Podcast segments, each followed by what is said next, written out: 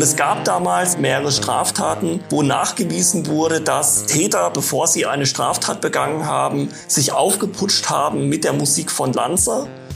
Und für mich ist es ehrlich gesagt ein Rätsel, wieso man die Person von Erschießungskommando nicht ausfindig machen kann und gegen die Musiker ermitteln kann. Weil die Texte wirklich so brutal sind und so offen zum Mord aufrufen, dass man das den Leuten nicht durchgehen lassen kann. Ja, und damit hallo und herzlich willkommen zu eurem Dissens-Podcast. Diese Woche geht es bei uns um Neonazi-Musik oder sogenannten Rechtsrock. Mein Gast ist Timo Büchner. Er befasst sich seit vielen Jahren mit der extremen Rechten und rechtsextremer Musik. Mit Timo Büchner spreche ich darüber, wie Neonazis Rockmusik und Rap dazu nutzen, um Hass zu verbreiten, junge Menschen zu rekrutieren und Terror zu finanzieren. Mein Name ist Lukas Andreka. Ich freue mich, dass ihr dabei seid.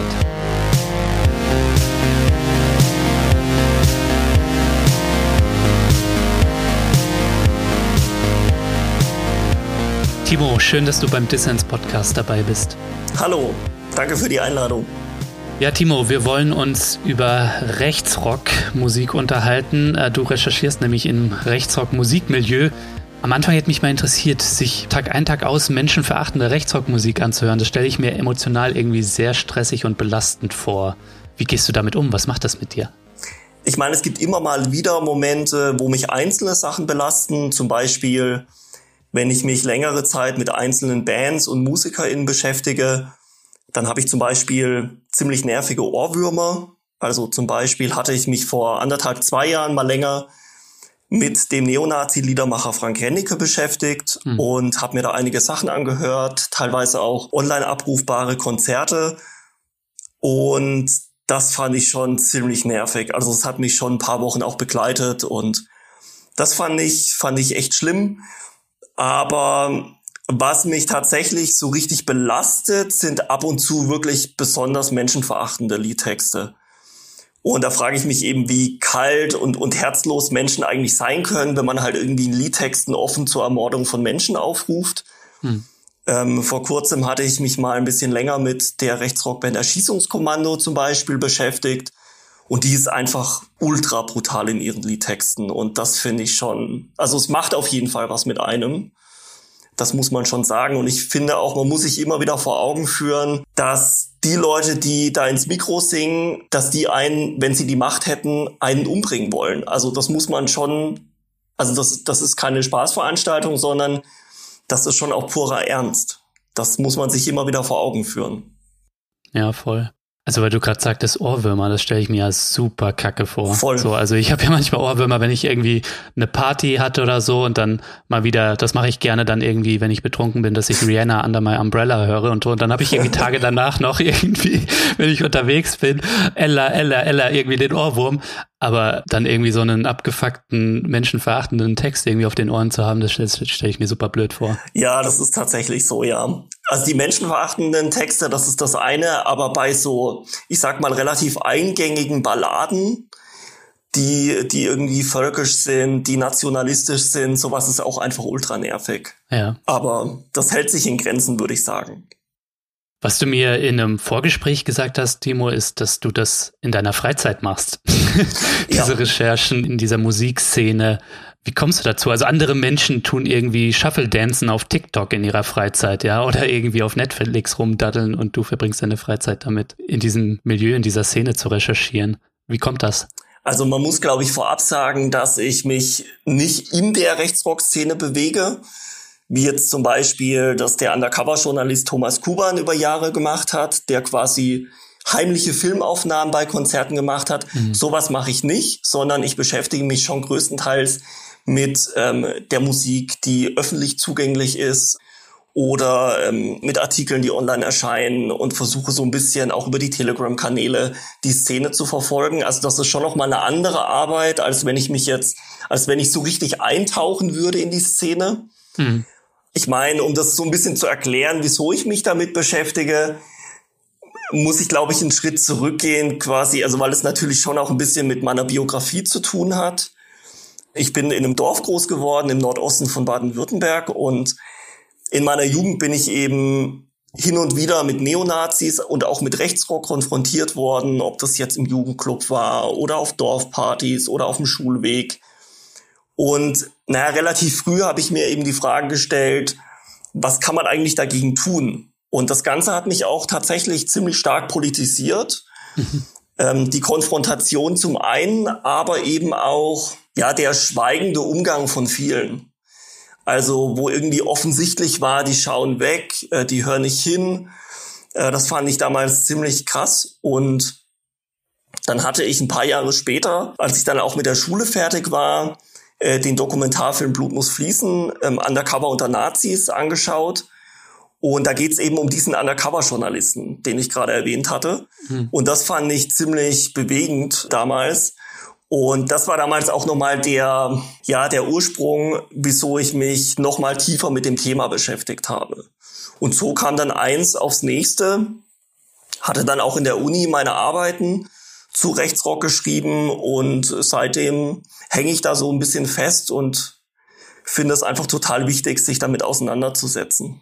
Ja, es ist super wichtig und ich bin dankbar, dass Leute wie du so eine Arbeit machen, ne? Ähm, dass ich in der Freizeit eben auf Netflix rumdaddeln kann und dass ich dann so ein gutes Buch wie von dir äh, lesen kann. Rechtsrock, Business, Ideologie und militante Netzwerke ist gerade erschienen und wir wollen eben drüber sprechen. Ne? Was ist Rechtsrock überhaupt und ähm, worin liegt die Gefahr? Ne? Weil da gibt's ja auch Verschränkungen eben, wie der Titel deines Buches schon sagt, zu militanten Netzwerken zum, auf Finanzierungsebene zum Beispiel. Ne? Lass uns mal, Timo, anfangen bei quasi der Definition oder bei Null. Ne? Rechtsrock, welche Inhalte und Musikstile fallen da eigentlich drunter? Weil da kann man sich jetzt natürlich viel drunter vorstellen. Also der Rechtsrock ist Ende der 70er, Anfang der 80er Jahre in Großbritannien aufgekommen. Die treibende Band äh, war damals Screwdriver um den Sänger Ian Stewart Donaldson. Und äh, die Band war unterwegs im extrem rechten Skinhead-Milieu, in der Skinhead-Subkultur. Und das war sehr stark eine Rockmusik. Hm. Und mittlerweile in den vergangenen Jahrzehnten hat sich der Rechtsrock durchaus gewandelt. Es ist ein Sammelbegriff und er umfasst zum Beispiel eben auch extrem rechte Varianten von Hardcore, von Black Metal, von Rap, ähm, auch Elektro. Das ist quasi das eine auf der musikalischen Ebene. Hm. Das heißt, die Szene hat sich durchaus geöffnet für andere Musikstile. Man hat sich so ein bisschen an den Zeitgeist angepasst, kann man sagen. Aber Rechtsrock ist natürlich viel mehr als die Musik an sich. Und ähm, man muss eben sagen, dass Rechtsrock sozusagen eine Erlebniswelt, eine Lebenswelt ist, die Neonazis relativ viel bietet.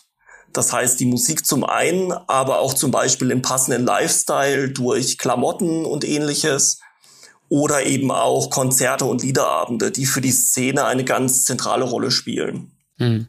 Aber du hast jetzt schon gerade gesagt, Rap. Wenn ich an rechte Musik denke, da fallen mir sofort so Figuren ein wie Chris Ares oder Max Damage, also so rechtsradikale Rapper, ne? Subsumierst du das auch unter Rechtsrock oder ist das was anderes? Also im Prinzip würde ich das schon auch zu dem Rechtsrock, eben weil ich ihn als Sammelbegriff betrachte, zählen. Mhm. Und gerade jetzt Max Damage zum Beispiel ist der Prototyp im Prinzip gewesen für den extrem rechten Rap. Er hat das im Prinzip eingeführt in die Szene. Und äh, natürlich ist das bis heute ein Randphänomen. Aber am Beispiel von Chris Ares hat man gesehen, dass man mit extrem rechtem Rap durchaus eine große Reichweite erzielen kann und ja. dass eben Rap in der Gesellschaft, gerade auch bei jungen Menschen, eine große Bedeutung hat. Es gibt einfach viele Leute, die Rap hören und das ist eben auch für extrem rechte Jugendliche interessant. Ja, das beobachtet man ja nicht nur in dem Bereich, das beobachtet man ja auch, ähm, wenn wir auf zum Beispiel ähm, Jugendkultur schauen, ne, wie zum Beispiel irgendwie von der neuen Rechten ja so ein Antifa-Style irgendwie kopiert wird, ne? Und dementsprechend bedient man sich in der Popkultur auch an dem, was gerade en vogue ist. Ne? Also sind ja nicht dumm, die Rechtsextremen, ne? Und wenn man über Rap gerade irgendwie gut Leute erreicht, dann wird sich halt dieses Mittels bedient, oder? Ja, also ich würde es, glaube ich, nicht so ganz instrumentell sehen. Es gibt sicherlich Leute, die bewusst Rap machen, weil sie wissen, okay, da kann man Leute mit erreichen. Aber ich glaube auch, dass die einfach eine intrinsische Motivation haben, weil sie selber sagen, okay, sie finden einfach Rapmusik besser und und machen halt gern Rapmusik, hören selber gern auch Rapmusik und deswegen machen sie es einfach. Hm. Ähm, aber wenn man zum Beispiel Max Damage sich anschaut, der hat auch schon vor Jahren gesagt, dass Rap einfach ein ultra gutes Mittel ist, um Jugendliche erreichen zu können. Und das ist so ein bisschen die Herangehensweise oder auch die Sichtweise vieler Neonazis. Mhm. Ja, früher stand man dann äh, irgendwie vor Schulen und hat CDs verkauft. Und heute geht's natürlich im digitalen Raum so, ne? Aber das Ziel ist natürlich auch die Rekrutierung über Musik. Genau, also heute sind einfach die CDs an den Schulhöfen nicht mehr notwendig. Das braucht's einfach nicht mehr. Ähm, der Aufwand ist viel zu groß für den entsprechenden Erfolg. Man findet es einfach komplett im Netz. Wenn wir jetzt mal auf den deutschen Raum schauen, was sind denn hierzulande die aus deiner Sicht bekanntesten oder einflussreichsten Rechtsrock-Bands, die wir, wenn wir auf die Szene schauen, im Blick haben müssen? Also ich würde sagen, dass nach wie vor in der Szene die Band Lanza, obwohl sie schon seit fast 20 Jahren verboten ist, eine wichtige Rolle spielt. Sie wurde 2003 wegen Bildung einer kriminellen Vereinigung verboten. Und äh, der Sänger Michael, der sich Lunikow nennt, Regener, ähm, hat, nachdem die Band verboten wurde, die Band die Lunikow-Verschwörung gegründet. Und er beziehungsweise seine Bandprojekte spielen wirklich eine zentrale Rolle, sind häufig Headliner bei Rechtsrock-Konzerten, Rechtsrock-Festivals.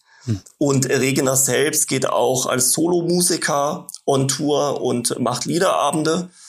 Daneben gibt's zum Beispiel noch die Band Stahlgewitter, Stahlgewitter ist auch seit mehreren Jahrzehnten aktiv. Der Sänger Daniel, der sich Gigi nennt, Giese, hm.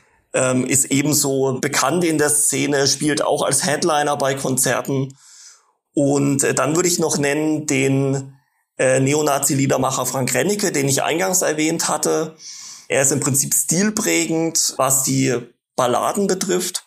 Und auch er ist relativ viel unterwegs. Er spielt zum Beispiel häufig im Rahmen von NPD-Parteiveranstaltungen, äh, macht viele Liederabende. Und wer im Prinzip ganz übergreifend von Bedeutung ist, auch noch bis heute, ist eben Ian Stewart Donaldson aus Großbritannien. Hm. Und er wird förmlich vergöttert in der Szene. Es gibt sogenannte ISD Memorials, im Prinzip Gedenkveranstaltungen, die zu Ehren Ian Stewarts stattfinden und die finden global statt. Also es gibt ISD Memorials in Australien, es gibt sie in Großbritannien, es gibt sie in Deutschland und auch in anderen Ländern. Das sind, würde ich sagen, die zentralen Bands und, und auch Einzelpersonen, die in der Szene beliebt sind. Mhm. Aber das zeigt nochmal, wie divers das auch ist. Ne? Also du hast jetzt gerade einen Liedermacher, ich kannte den vorher nicht, Frank Rennecke erwähnt, ähm, aber der scheint dann so ein bisschen der Reinhard May, Hannes Wader oder Konstantin Wecker irgendwie der Rechtsextremen zu sein. so. Ja, also interessanterweise hat Frank Rennecke auch Reinhard May ähm, als sein Vorbild immer wieder gesehen oder als Vorbild bezeichnet. Hm. Weil er quasi mit, mit der Musik aufgewachsen ist und in Interviews hat er immer wieder gesagt, er wurde halt stark durch die Musik geprägt, hat sich dann aber gefragt, ja, wie steht's denn um Deutschland in den Liedtexten? Und da wird doch Deutschland so ja. verhasst und, und äh, es gibt eben diese antideutsche Stimmung sozusagen in den Liedtexten. Mhm. Und deswegen kommt er jetzt und macht seine Musik. Das ist im Prinzip der Gründungsmythos von Frank Rennecke. Lass uns mal auf die Rolle blicken, die ähm, Rechtsrock als Lebenswelt, wie du es genannt hast, hat und welche Funktion das in der rechtsextremen Mobilisierung hat. Was sind da die zentralen Elemente aus deiner Sicht? Ich glaube, man muss ganz grundsätzlich festhalten, dass Musik etwas mit Menschen macht. Was die Musik mit einem Menschen macht, hängt natürlich von vielen Faktoren ab. Das muss man im Einzelfall sehen. Aber im Falle von Rechtsrock kann man sagen, dass die Musik eine Identität konstruiert, dass sie bestimmte Werte vermittelt. Hm. Und die sind zum Beispiel antisemitisch geprägt, rassistisch geprägt. Sie beziehen sich stark auf den Nationalsozialismus. Und man kann im Prinzip sagen, dass die Liedtexte einen ganz konkreten Leitfaden an die Neonazis gibt. Also wie sie sich verhalten sollen, und wie sie auf die Welt blicken sollen. Mhm. Und äh, damit verknüpft es natürlich ein bestimmtes Lebensgefühl, das vermittelt wird. Eben in den Liedtexten einerseits, aber eben auch zum Beispiel, wenn Musik im Rahmen von Demonstrationen läuft, äh, wenn sie natürlich bei Konzerten läuft oder wenn sie eben auch im Jugendclub läuft oder bei der Freiwilligen Feuerwehr oder im Fußballverein. Und äh, die Musik kann eben Neonazis durch ihren Alltag begleiten, sie natürlich auch prägen. Hm. Was man vielleicht auch noch ergänzen muss, ist, dass Musik eben auch anstacheln kann. Gerade wenn man solche brutalen Texte von Erschießungskommando hat, die ganz offen zur Ermordung aufrufen, dann muss man schon sagen, es gibt einfach Lieder und es gibt Bands, die ja, die offen zum Mord aufrufen und auch das macht natürlich was mit Menschen. Also gerade Leute, die eh schon radikalisiert sind, werden natürlich weiter radikalisiert durch solche Liedtexte. Timo, du bist schon ein bisschen drauf eingegangen. Vielleicht kannst du noch einmal erklären, was sind denn die zentralen ideologischen Elemente, die da im Rechtsrock propagiert werden, aufgegriffen werden? Vielleicht erklärt anhand der Feindbilder, weil du hast eingangs schon davon gesprochen, dass die ja explizit auch zum Abschuss freigegeben werden in der Musik, ne, mitunter. Genau, also Rechtsrock meint im Kern eine Musik mit extrem rechten Inhalten und der extrem rechte Inhalt orientiert sich am Rechtsextremismuskonzept und da spielen natürlich mehrere Elemente eine Rolle. Also mhm. zum Beispiel eben Antisemitismus, Rassismus, Nationalismus und auch die Verherrlichung des Nationalsozialismus, aber eben zum Beispiel auch ähm, Homophobie, Sexismus. Und diese einzelnen Elemente tauchen dann in den Rechtsrockliedern verdichtet auf und man bezieht sich positiv auf die extrem rechte Bewegung und auf den Nationalsozialismus. Hm. Das zeichnet sich dann natürlich auch entsprechend in den Feindbildern ab. Also es gibt viele Liedtexte, die sich explizit gegen Jüdinnen und Juden richten. Es gibt äh, viele Liedtexte, die sich ganz offen gegen politisch Andersdenkende richten. Und es gibt zum Beispiel auch besonders viele Liedtexte, die sich gegen äh, Migrantinnen richten. Und die eben ganz offen auch Gewalt propagieren gegen die gesellschaftlichen Minderheiten. Hm. Wahrscheinlich gibt es auch viele antifeministische Texte äh, und mir stellt sich so ein bisschen die Frage, ähm, welche Rolle spielen Frauen in der Rechtsrock-Szene? Gibt es auch irgendwie Bands mit weiblicher Besetzung oder? Also ganz wenige hm. tatsächlich. Also es gibt vereinzelt Liedermacherinnen in der Rechtsrock-Szene und äh, teilweise wirken die Liedermacherinnen auch in Rechtsrock-Bands mit. Aber das ist wirklich im einstelligen Bereich. Auf jeden Fall. Mhm. Und ich meine, beim Publikum ist es schon auch vergleichbar. Da ist der Frauenanteil sicherlich höher, aber immer noch äh, gibt es ein starkes Übergewicht von Männern im Publikum. Also es ist schon sehr männlich geprägt, männlich dominiert. Und äh, Frauen spielen da eher eine untergeordnete Rolle. Ja, so also eine Form von äh, soldatischer Männlichkeit, die spielt ja bei der extremen Rechten, sei es bei der neueren, den neueren Varianten oder den Neonazis immer eine Rolle, ne? Genau. Und Frauen entsprechend dann in der Mütterrolle, ne? Also irgendwie im Schützengraben ist irgendwie das Gebärbett der Nation oder so, ne? Und vielleicht noch eine Ergänzung. Das zeichnet sich natürlich auch in den Liedtexten ab.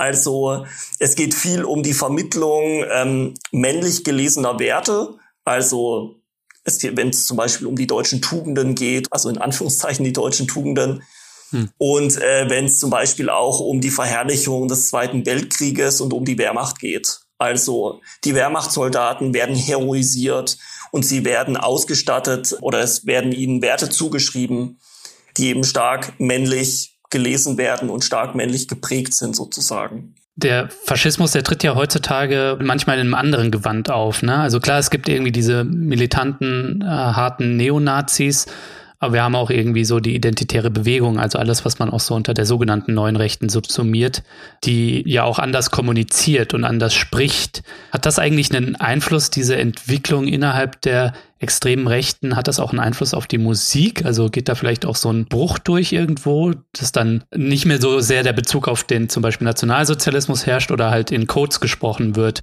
Codes wie jetzt zum Beispiel der große Austausch oder sowas? Also Rapper wie Chris Ares und Komplott zum Beispiel, die sich die AfD nah sind, die sich der neuen Rechten zuordnen, die erreichen natürlich ein viel breiteres Publikum. Hm. Das ist völlig klar.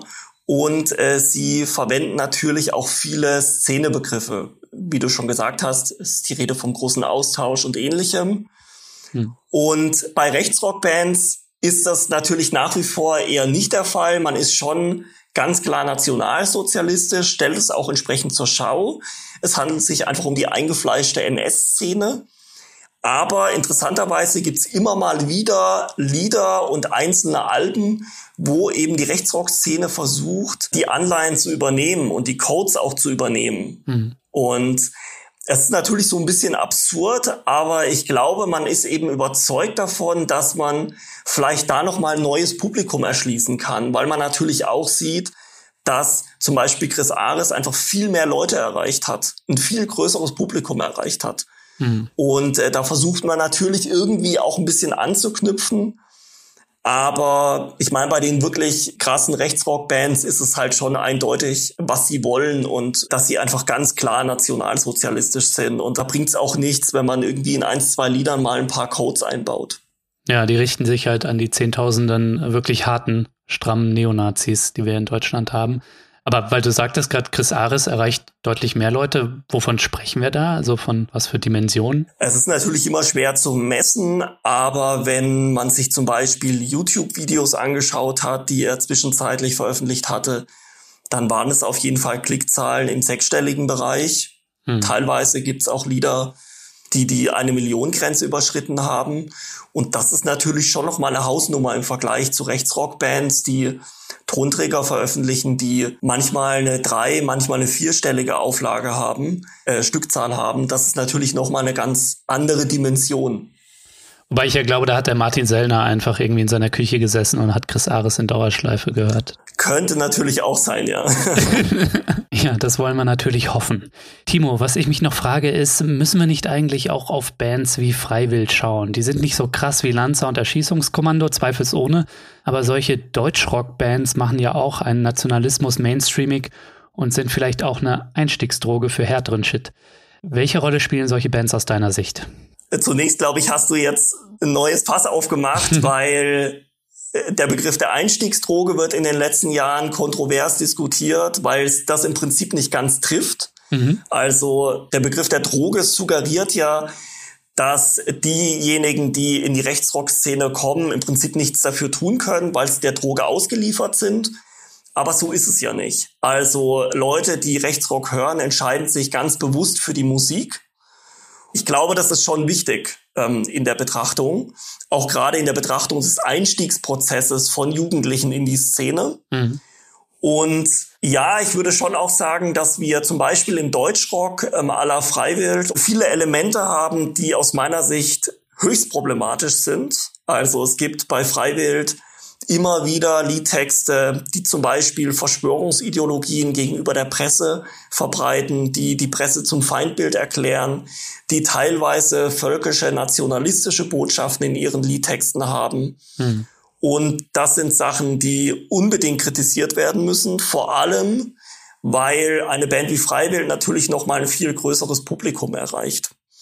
Also, das ist natürlich eine Band, die goldene Schallplatten bekommt, die regelmäßig auf Platz eins der Albumcharts sind, die ausverkaufte Tourneen haben und die sind auf eine ganz andere Art und Weise nochmal gefährlich. Also bei Rechtsrockbands, da wissen wir, okay, die rufen offen zum Mord auf, äh, die verherrlichen den Nationalsozialismus und äh, die propagieren den Rechtsterror. Deshalb sind sie gefährlich. Bei Freiwild haben wir nochmal eine andere Art von Gefährlichkeit, weil sie rechtspopulistische Positionen in die Mitte der Gesellschaft tragen und so eine Band wie Freiwild mittlerweile einfach Mainstream ist. Und die einfach eine ganz große Base haben bei vor allem eben auch jungen Menschen.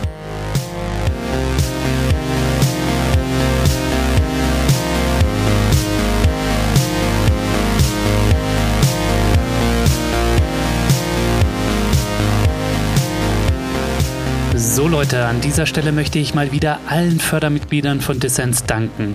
Mehr als 800 Menschen supporten diesen Podcast und machen damit möglich, dass ich für alle Leute da draußen unabhängig und kostenlos senden kann. Dafür möchte ich euch Danke sagen. Wenn dir dieser Podcast gefällt und du noch nicht dabei bist, dann werde doch jetzt auch Fördermitglied. Mitmachen kannst du schon ab 2 Euro im Monat. Du machst damit Dissens nicht nur möglich, nein, es winken auch Goodies und du hast jede Woche die Chance auf coole Gewinne. Dieses Mal verlose ich das Buch von Timo Büchner, Rechtsrock, Business, Ideologie und militante Netzwerke. Alle Infos hierzu und dazu, wie du bei Dissens mitmachen kannst, gibt's natürlich in den Show Notes.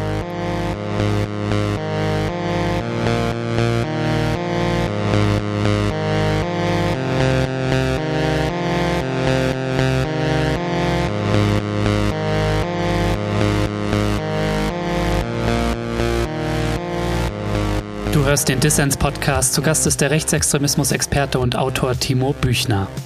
Timo, lass uns nochmal auf die stramm rechte Rechtsrock-Szene blicken. Da spielen ja Konzerte und Events eine zentrale Rolle. Man kennt das, wenn sich Neonazis auf einer Wiese in der Pampa treffen und zur Musik den Hitlergruß zeigen. Wieso sind solche Events für die Szene so wichtig? Also es hat natürlich mehrere Gründe. Für das Publikum, das anreist, spielen sicherlich das Event an sich eine zentrale Rolle. Es geht natürlich stark um Gemeinschaftsgefühle, die auch geweckt werden vor Ort. Und es geht gerade auch bei den ganz großen Events natürlich um das Feiern, um das Beisammensein. Man kann eben dort die extrem rechte Ideologie unter vielen Menschen ganz offen ausleben. Das ist sicherlich ein Aspekt. Hm. Es geht aber natürlich auch um die Vernetzung. Die findet in der Planung des Events statt, die findet während der Durchführung des Events statt und die findet aber teilweise eben auch am Rande des Events statt. Und das darf man, glaube ich, nicht unterschätzen, weil natürlich bei großen Events einfach viele Leute beteiligt sind. Und ja, ich meine, wenn ein Event über mehrere Wochen, Monate geplant wird, da sind viele Leute involviert. Und natürlich kommt die Szene auch ein Stück weit voran in dem Planungsprozess oder durch den Planungsprozess. Was sind denn da, wenn wir auf Deutschland schauen und Europa, was sind da die zentralen Events? Also es gab in den letzten Jahren mehrere Konzerte beziehungsweise Festivals mit mehreren tausend Leuten. Das war 2016 ein größeres Konzert, auch geheim organisiert und durchgeführt in der Schweiz. Das wurde für Süddeutschland angekündigt und wurde dann, also es gab in Süddeutschland einen Schleusungspunkt und dann haben die Leute am Schleusungspunkt den genauen Ort gesagt bekommen und das ging dann über die deutsch-schweizer Grenze. Genau, ja. ziemlich nah nach der Schweizer Grenze fand es statt in einer großen Turnhalle, Eventhalle. Und da waren tatsächlich über 5000 Neonazis dort. Und das war wirklich clandestin organisiert. Und ein Jahr später fand ein Rechtsrock-Konzert statt in der Kleinstadt Thema in Thüringen. Dort waren dann über 6000 Neonazis. Die Bilder spielten auch in den Medien zwischenzeitlich eine große Rolle, weil dort eben massenweise auch der Hitlergruß gezeigt wurde. Und dann gab es zum Beispiel jetzt auch zuletzt Versuche in Ostritz, in Ostsachsen, äh, Konzerte durchzuführen, wo auch mal über 1000 Leute waren. Mhm. Und neben den Konzerten gibt es dann zum Beispiel auch international größere Konzerte. Zum Beispiel äh, dass eine italienische Skinhead-Kameradschaft Konzerte veranstaltet in Norditalien oder es gibt, ähm, soweit ich weiß, jetzt Mitte Juni auch ein größeres Festival in der Ukraine. Das wurde jetzt in der Corona-Zeit schon mal verschoben, äh, soll aber jetzt tatsächlich, soweit ich informiert bin, stattfinden. Und da reisen dann tatsächlich auch Neonazis aus ganz Europa oder aus vielen Teilen Europas an, bei solchen internationalen Events. Genau, es war jetzt bei den Konzerten in der Schweiz und in Thema so, dass die Leute aus Europa anreisen, teilweise aus Russland.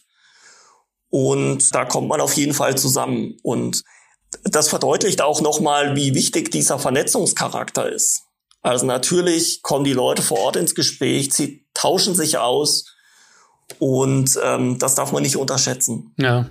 Ich stelle mir das so vor, da wird dann wahrscheinlich das nächste Schießtraining irgendwie in Osteuropa wird dann gleich mit organisiert, wenn man sich schon persönlich trifft, so. Das kann durchaus sein. Also natürlich weiß man wenig darüber, das ist völlig klar, aber ja. äh, man darf das nicht aus den Augen verlieren, dass die Konzerte auch in der Hinsicht wichtig sind für die Szene. Wie hat sich da eigentlich die Corona-Pandemie auf die Szene ausgewirkt? Ne? Also da konnten ja Events dann, nehme ich an, auch nicht stattfinden. Was hat das für eine Rolle gespielt? Also es fand natürlich im Laufe der Pandemie kaum Veranstaltungen statt, so gut wie gar keine Konzerte, vereinzelt mal Liederabende im wirklich kleinen Kreis.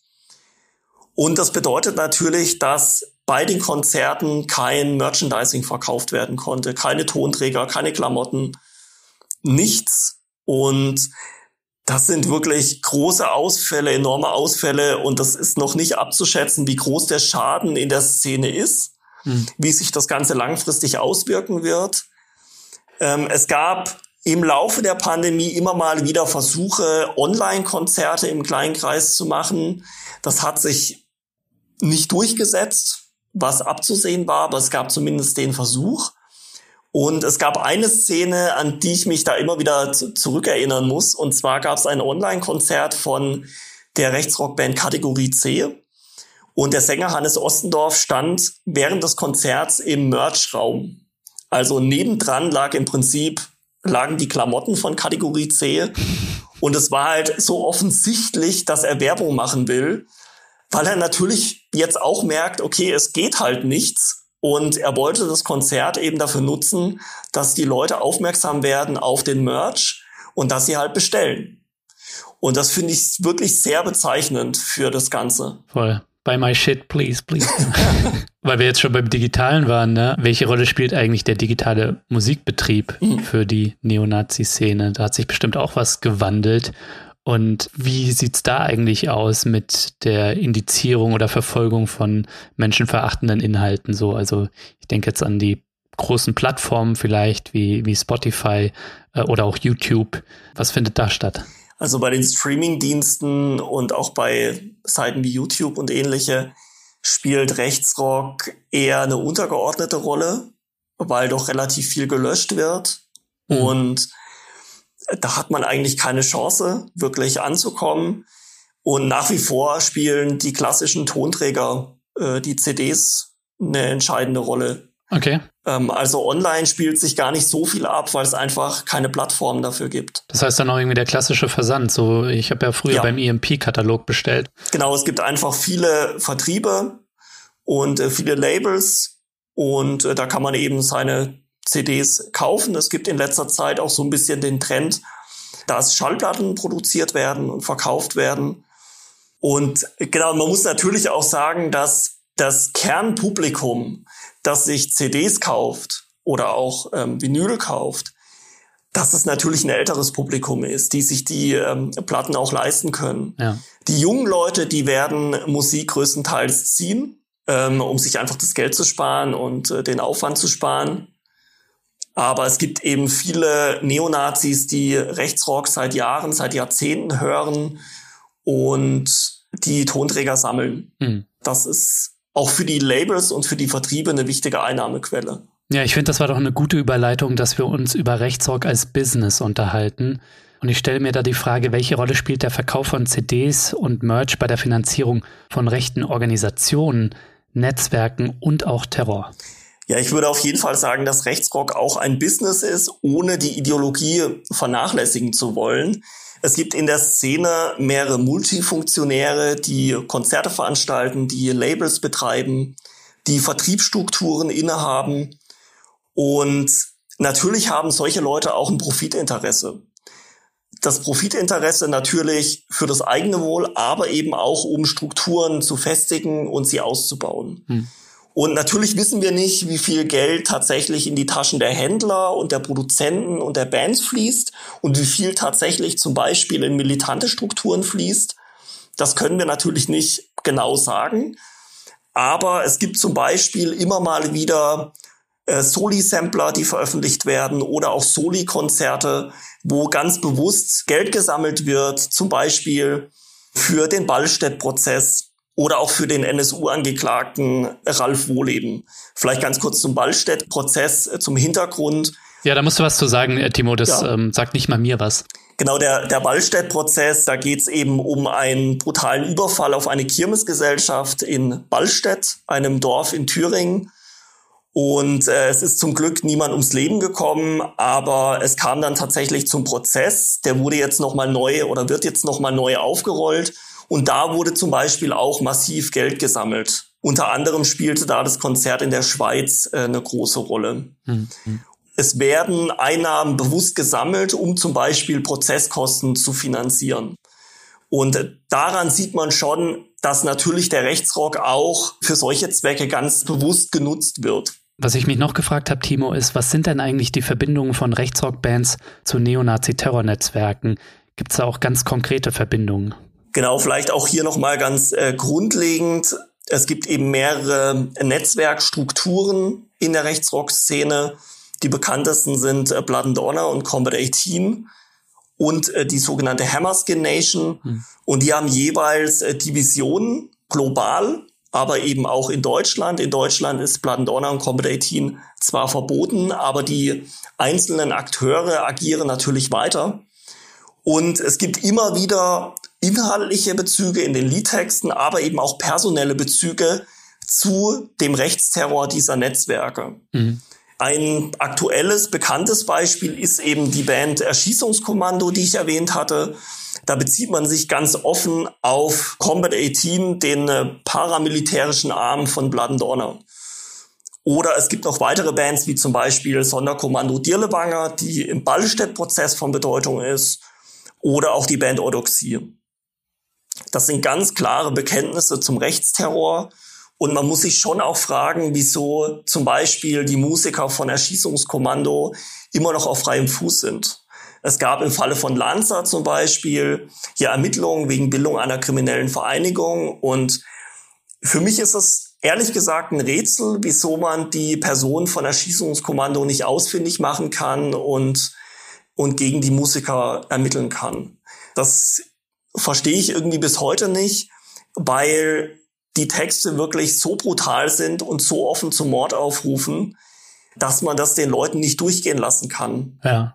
Aus meiner Sicht. Wollte ich dich gerade fragen, ne? Also ähm, gibt es da Ermittlungen und sind die einfach abgetaucht oder gibt es da noch nicht mal Ermittlungen oder wie ist da der Stand? Also im Falle von Erschießungskommando gibt es Ermittlungen, aber also ich kann mir, um ehrlich zu sein, wirklich nicht vorstellen, dass es nicht möglich ist, die Musiker, die an dem Projekt beteiligt sind, ausfindig zu machen. Das verstehe ich einfach nicht. Ähm, Im Falle von Lanza gab es damals wirklich umfangreiche Ermittlungen. Es wurde observiert, es wurden Telefone abgehört. Man hat die Leute ausfindig machen können, man hat sie zur Rechenschaft ziehen können.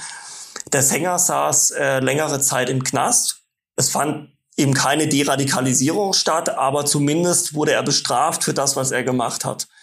Und eine wichtige Begründung der Generalbundesanwaltschaft war, dass man gesagt hat, die Band macht Musik, um Leute anzustacheln, um sie aufzuhetzen, hm. damit brutale Gewalttaten stattfinden.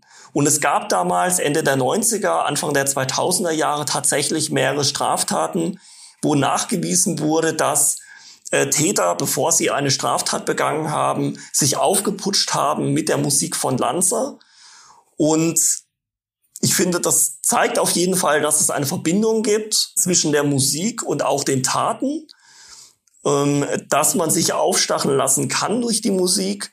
Und die Ermittlungen zeigen aber eben auch, dass man die Leute finden kann, wenn man sich bemüht. Hm. Und ich bin überzeugt davon, dass man das auch im Falle von Erschießungskommando könnte, wenn man sich ernsthaft darum bemüht. Also meines Wissens nach soll ja auch ähm, die Mitglieder der Terrorgruppe NSU sollen Blood and Honor angehört haben. So, also das zeigt vielleicht auch diese Verbindung von Terror und Rechtsrock, oder? Also im Falle des NSU spielte zum einen Rechtsrock in deren Sozialisation eine große Rolle, was das Kerntrio betrifft. Mhm. Und äh, im späteren Verlauf spielte natürlich Blood Honor, gerade auch Blood Honor Sachsen, äh, eine ganz wichtige Rolle. Und es gibt da auf jeden Fall eine personelle Nähe zwischen dem Kerntrio und den Akteuren aus dem Blood Honor Spektrum. Wenn wir jetzt darauf schauen, wie sich der Rechtsrock als Business, als Ideologie und seine Verquickung mit militanten Netzwerken, wie sich das bekämpfen lässt, was sind da aus deiner Sicht die wichtigsten Hebel?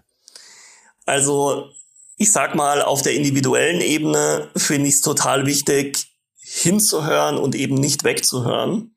Also ich meine, ich kenne das natürlich aus meiner eigenen Jugend.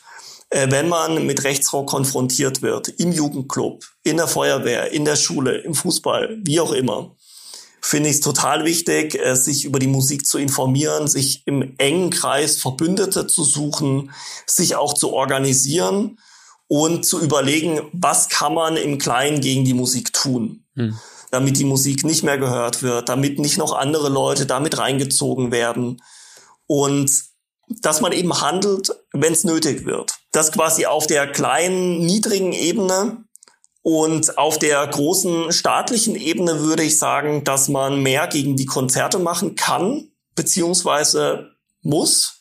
Mhm. Und eben auch mehr gegen die Netzwerke machen muss. Es gibt die Möglichkeit, wenn Straftaten bei Konzerten begangen werden, die konsequent aufzulösen. Ähm, dass man zum Beispiel Polizei drin hat, die sich das Ganze anhört, die die Texte kennt, die weiß, welche Lieder indiziert sind und dann eben einschreitet, wenn es zu Straftaten kommt. Und es kommt häufig zu Straftaten bei Konzerten. Mhm. Ob das jetzt in Liedtexten volksverhetzende Inhalte sind oder ob das Hitlergrüße sind, die auf der Bühne oder im Publikum gezeigt werden. Es kommt sehr häufig zu Straftaten. Und was äh, zum Beispiel auch, genau, ich hatte es ja auch gerade erläutert, Erschießungskommando betrifft, auch da könnte man gegen einzelne Bands einfach mehr unternehmen, damit die Leute merken, sie werden für das bestraft, was sie tun. Mhm. Also ich glaube, das sind wichtige Punkte, wo man aktiv werden kann, um Rechtsrock als Phänomen einzudämmen in vielerlei Hinsicht. Bei Rechtsrock-Events ist es ja zum Teil super offensichtlich, ne, dass da Straftaten begangen werden. Was glaubst du, sind die Gründe dafür, dass nicht eingegriffen wird? Also ist das irgendwie ein Versagen des Rechtsstaats? Hat man da Angst vor der Konfrontation irgendwie von der Straßenschlacht mit Nazis? Oder was ist das aus deiner Sicht, dass da nicht konsequenter eingegriffen wird? Ich glaube, dass sich das nicht so pauschal beantworten lässt, weil natürlich auch im Falle von Rechtsrockkonzerten zum Beispiel viele Stellen von Bedeutung sind. Also manchmal ist es eben der Landkreis, die Stadt, die Polizeibehörde, der Polizeieinsatzleiter. Da spielen ja viele Leute mit rein. Mhm. Deswegen ist es schwierig, da eine pauschale Antwort zu geben. Aber ich bin schon überzeugt, dass es in vielen Fällen einfach unterschätzt wird, dass man sich denkt, okay, wir lassen das jetzt einfach eher laufen aber ja, wie gesagt, das ist, glaube ich, ein bisschen schwierig zu sagen. Timo, jetzt haben wir uns so lange über ja, menschenverachtende, ekelhafte Musik unterhalten und wie man ihr Einhalt gebieten kann.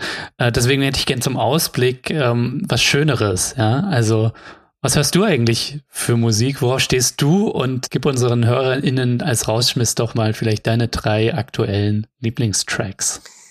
Also ich habe in meiner Jugend relativ viel Punk gehört, ähm, mache ich auch nach wie vor. Also ich wurde mit Musik wie Wieso, Slime, ZSK, ich sag mal die Klassiker sozialisiert. Und die höre ich auch bis heute. Finde ich nach wie vor richtig cool. Mhm. Und ähm, so in den letzten Jahren höre ich auch immer mal wieder Rap. Damals fand ich das Tick Tick Boom Kollektiv ziemlich cool, finde ich auch bis heute sehr cool. Die einzelnen RapperInnen, die da aktiv waren. Und aktuelle Musikempfehlungen, also was mich so immer wieder begleitet hat in den letzten Jahren, war äh, das Lied Wir haben immer noch uns von äh, Feine Sahne Fischfilet, weil es einfach Mut macht, mir selbst, aber eben auch allen anderen Leuten, die sich gegen Rechtsextremismus engagieren. Mhm. Ähm, eher aktueller das Lied äh, Sag mir wie lange von äh, ZSK wo es eben um den Rechtsterror der letzten Jahre geht. Und natürlich ist das eine Frage, die sich viele Leute stellen, die auch gegen Rechtsextremismus aktiv sind, wie lange das Ganze eigentlich noch gehen soll und wann die Leute tatsächlich aufstehen und selbst aktiv werden und laut werden, damit der Terror eben ein Ende hat. Mhm. Und als drittes würde ich sagen, ganz aktueller Track von dem äh, Rapper Chaos One der heißt Memento Moria, die Welt brennt, ähm, wo es eben um die europäische Asylpolitik geht. Und da bin ich auch schon sehr gespannt auf das neue Album. Das sind, würde ich sagen, so die drei Tracks, die ich sehr cool finde. Sehr schön, Timo. Ähm, ich danke dir vielmals, dass du dir die Zeit genommen hast, dass du mich hier im Dissens Podcast besucht hast. Ich habe sehr viel gelernt. Ich denke, das wird auch den Leuten so gehen, die hier zuhören. Und danke auch für deine Musikempfehlung. Sehr gern.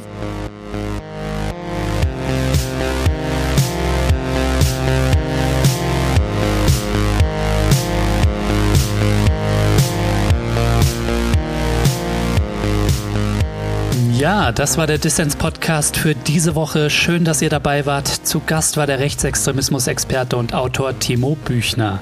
Schaut mal in die Shownotes, da habe ich einiges Wissenswertes zu ihm und seiner Arbeit verlinkt. Und wenn ihr Mitglied vom Dissens Podcast seid, dann habt ihr die Chance, Timos Buch zu gewinnen: Rechtsrock, Business, Ideologie und militante Netzwerke. Ich verlose nämlich ein Exemplar unter allen Fördermitgliedern von Dissens und denen, die es bis zur nächsten Woche werden.